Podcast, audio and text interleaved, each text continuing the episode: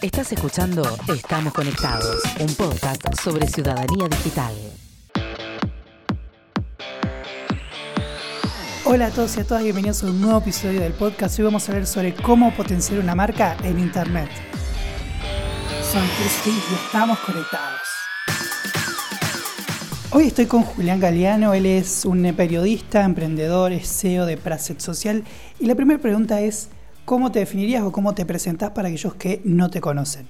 Para los que no me conocen, soy un gurí que ama Capital Federal, eh, que hace radio desde pibe y que está muy enamorado del tema de las comunicaciones, siempre hice radio, tele.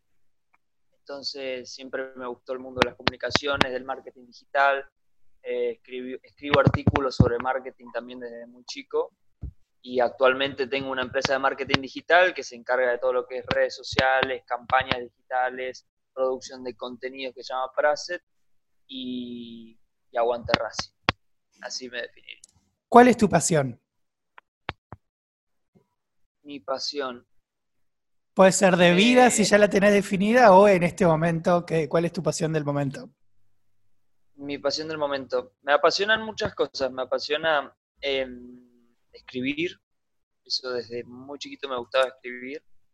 Tenía cuando era pibe, eh, tenía muchos problemas de concentración, entonces en la primaria me ponía a agarrar las hojas y me ponía a dibujar cuentos y después les escribía las historias que significaban esos cuentos. Entonces siempre escribo desde chiquito. Me apasiona mucho escribir. Me apasiona mucho leer eh, me apasiona mucho Dios, soy alguien que, un hombre de fe y me apasiona mucho buscar de Dios. Em, y me apasiona muchísimo eh, crear contenido, sentarme a guionar, sentarme a escribir. Me encanta cuando viene un cliente y me dice, mira, quiero hacer un video, pero no sé muy bien cómo hacerlo, como que se me, se me abre el cerebro en dos y, eso es algo que me, me gusta mucho, me apasiona muchísimo eh, todo lo que es la creación de contenido, la planificación extendida. Eh, puede sonar un poco nerd, un poco raro, pero bueno, cada uno le apasiona lo que puede. Sí, en eso de creación de contenidos también coincido, a me gusta mucho. Y bueno, mencionaste Praset, ¿cuál es tu servicio, cuál es tu negocio, qué soluciones brindas desde ahí? Nosotros desde Praset somos una empresa de comunicaciones, de marketing digital, eh, que nuestro foco está en la creación de comunidades digitales. Cuando nosotros creamos Praset, nació con el objetivo de, ser un medio de comunicación 100%, eh, un medio propio de emprendimiento, de marketing. Y después empezó a virar porque mucha gente nos empezó a pedir como, ¿por qué no, no me haces una cobertura de eventos? ¿Por qué no me haces un video? ¿Por qué no me ofreces un poco de marketing digital? Y así una cosa fue llevando a la otra y empezamos a armar todo un modelo para sustentar la idea inicial, que es la de nuestros propios medios. Entonces, actualmente somos una empresa de marketing digital que brinda servicios de campañas digitales, de asesoramiento, coacheo, eh, administración de pauta. Eh, y nuestro principal foco, a diferencia de muchas agencias, está en la creación de contenido. Vos tenés distintos tipos de agencias de marketing digital. Tenés las que se especializan en Google Ads, las que se especializan en campañas digitales únicas exclusivamente, las que se especializan más en una gestión diaria, más tipo community, y después tenés aquellas agencias que eh, únicamente te hacen contenido. Muy raro que se mezclen. Entonces lo que a nosotros nos pasaba es que muchos de los clientes nos decían, eh, muchas agencias vienen y me dicen, me contratas a mí, pero me tenés que contratar a vez un productor, contratar una agencia que te haga video, ta, ta, ta, es como se dispersaba mucho entonces lo que nosotros ofrecemos es un mix de todo. Te hacemos la gestión, te hacemos la visión, el armado de la estrategia digital y a su vez en nosotros vas a encontrar la producción de contenidos que suele ser algo tercero o algo externo. Nosotros tenemos editores, camarógrafos, equipos para filmar. Este, entonces también le ofrecemos eso. Toda la visión, la estrategia y la producción de contenidos para sostener todo eso. Te cuento que ya podés descargar la super guía sobre cómo acompañar a los chicos y a las chicas en internet. Entra a www.christianfink.com o seguí el link en la descripción y descargalo gratuito al ebook en mi web. ¿Y cuál es esa estrategia de contenido que ustedes siguen? ¿Tienen así una rutina creativa? Lo, rutina, como rutina creativa, eh, no, no tan estructurada, pero lo primero que hacemos con, cada cliente es eh, decirle, no me, no me importan tus objetivos, eh, lo que vos creas de objetivo, decime realmente para qué está tu empresa. Y ahí es donde siempre tenemos los primeros choques con nuestros clientes, porque siempre vienen con la idea de quiero más ventas, o siempre vienen con la idea de le quiero ganar a tal, y es como que eso no, no te sirve para absolutamente nada. Entonces nosotros siempre como que lo frenamos y tratamos de, vamos a definir tu para qué. Porque todos saben qué venden, todos saben cómo lo venden, pero nadie sabe para qué están en el mercado. Entonces siempre y constantemente con nuestros clientes estamos en esa conversación de recordemos para qué estamos acá yo sé que vos vendes computadoras, yo sé cómo vendes esas computadoras, pero ¿para qué esas computadoras? Para cambiar el estatus social, para cambiar la vida de las personas, para hacerlas más tecnológicas, lo que sea. Y en base a eso hacemos todas las campañas de marketing, porque cuando definimos el para qué, es más fácil entender el público al que le quieres llegar el mensaje. Cuando definís el público al que le quieres llegar el mensaje, empezamos a investigar qué está consumiendo actualmente ese público, porque definitivamente vos no estás en el mercado, pero sí hay alguien que le está ofreciendo, quizá no lo mismo, pero algo parecido.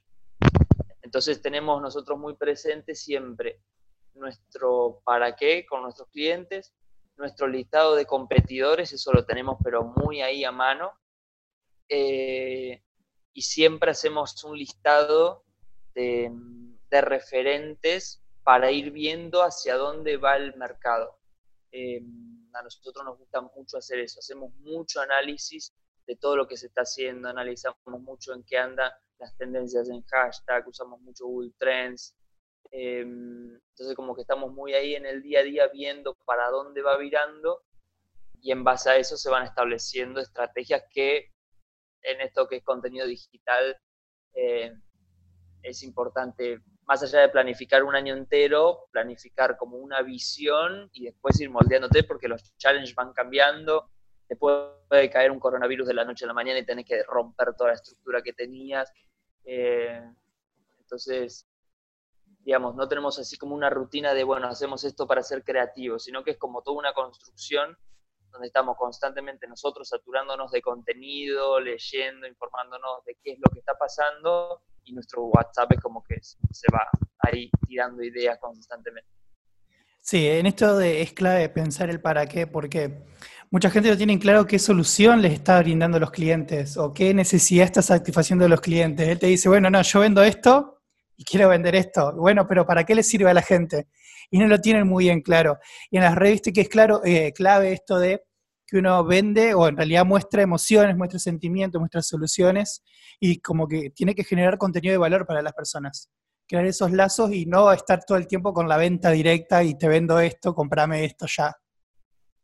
A nadie le interesa tu objetivo comercial. A todos nos interesa de qué manera nos vas a ayudar.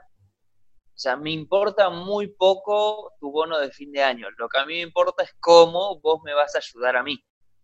Eh, y ahí es donde hay muchos roces. A mí me pasa, por ejemplo, con, em, con pymes que recién arrancan, que están desesperadas por ser la, posicionarse rápido en Google, es como el patrón siempre es el mismo. Me quiero posicionar, de acá a dos meses quiero estar primero en Google y ganarle a, no sé, a Mercado Libre. Bueno, para un poco.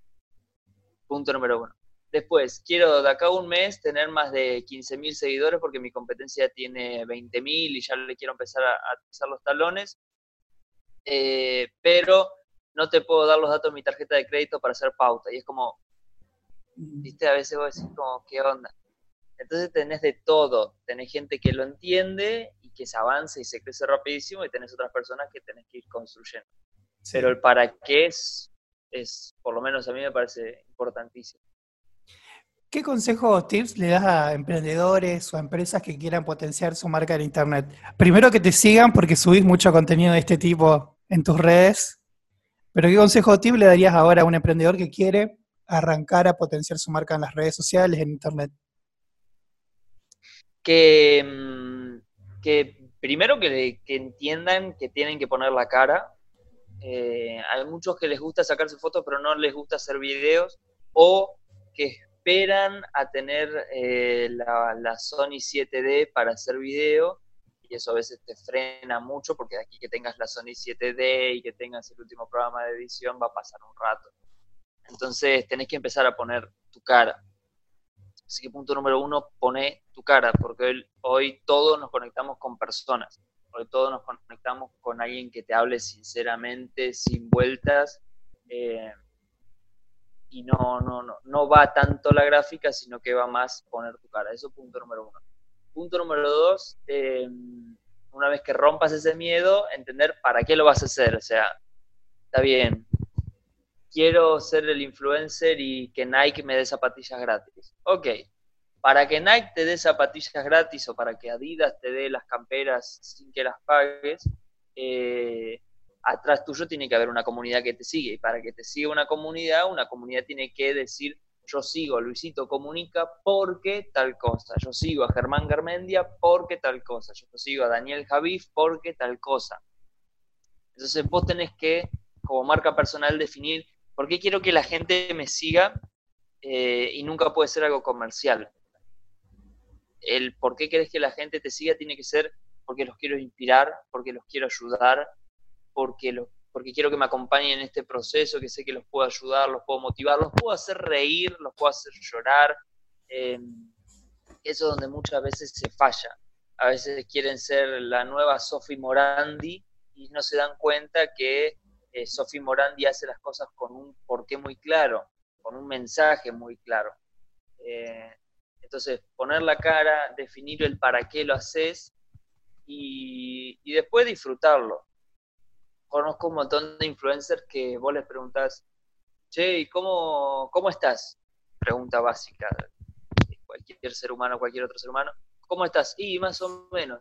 Eh, ¿Qué, te pasó? Porque que... No, es que viste, los seguidores me bajaron, me subieron y es como... ¿Definís tu, tu estado anímico en base a tus seguidores? O sea, tranquilo eh, disfrutemos, o sea, disfrutemos de hacer contenido, disfrutemos de hacer lo que hacemos, eh, que después el resto llega solo. La verdad es esa. Eh, poner la cara, definir tu para qué y disfrutarlo, porque si vos sos el primero en disfrutarlo, la gente va a disfrutarlo también. Sí, ¿qué contenido es el que más te gusta hacer? Que más me gusta hacer, em, dos. Uno, lo he eh, lo, hago y otro tengo muchas ganas de hacerlo y algún día quizás eh, o trabajo para eso. Eh, uno me gusta mucho mm, todo lo que es, si se quiere, instructivo, formativo. me gusta mucho leer puntualmente sobre marketing. Subimos blogs en Prase todas las semanas y, me recopa hacer tips, consejos, leer, traer un informe analizar, qué sé yo, un día hicimos un video sobre las finanzas de Tesla y cómo eso aplicarlo a una pyme y así, ¿viste? Eh, entonces me gusta mucho como desmenuzar noticias y, hacer una bajada más directa. Eh, me gusta mucho eso. Me gusta, leo muchos libros, entonces a veces estoy leyendo y digo, uy, esto está buenísimo, cuando quiero acordarme me salen tips, me salen ideas, como que no puedo leer más de una página y ya vuelvo a la computadora y sigo escribiendo. Entonces me gusta mucho como hacer de algo muy complejo algo muy simple y, después el sueño de mi vida, tipo el gran anhelo que, lo hice mucho de pibe, pero en radio, eh, me coparía un día hacer un late night tipo a los Jimmy Fallon, es como, como zarpado, tipo, vamos hacia ahí. Sí, genial. Y en cuanto a formato, ¿preferís video, podcast, la radio? Eh, lo de la radio, yo hice más o menos como, como seis años de radio. Y, y cuando rompí eso de la cámara y todo eso fue porque entendí que la radio no va a morir, el formato radio no va a morir, pero sí va a evolucionar. Entonces sería muy caprichoso mi parte decir, no, a mí nadie me va a ver, a mí solo me van a escuchar y tengo que poner separadores, cortinas, la artística y trabajar todo eso y que se la banquen. La verdad que me parece un, un despropósito. Entonces, cuando saqué eso, dije, ¿cómo me divierto más? A mí me divierte más mirar a cámara, a mí me divierte más eh, hablar con la gente, me gusta mucho filmar eh, y, creo que, va por ese camino. O sea, hoy no me imagino, por ejemplo, hace, creo que la, semana pasada arranqué un podcast que se llama Una vida sin saturación y dije, voy a hacer un podcast, ese es solo podcast. Em, y puse el micrófono, puse todo y fue como, necesito que haya una cámara enfrente, así que puse la cámara y dije, ya está. Y, y, nada, lo multiplico desde ahí, o sea, es importante también cuando hagamos contenido no volverse loco y decir, bueno, ¿cómo puedo diversificar esto al máximo también? Si quieres hacer un podcast, buenísimo, pero ¿por qué no lo filmas también y eso lo distribuís también en Instagram, en Facebook, en Twitter y lo usás para historias de, de WhatsApp, qué sé yo, o sea, no, no limitarse. Entonces, ¿qué es lo que a mí me apasiona más? Actualmente me copa muchísimo y no creo que cambie por un tiempo el video.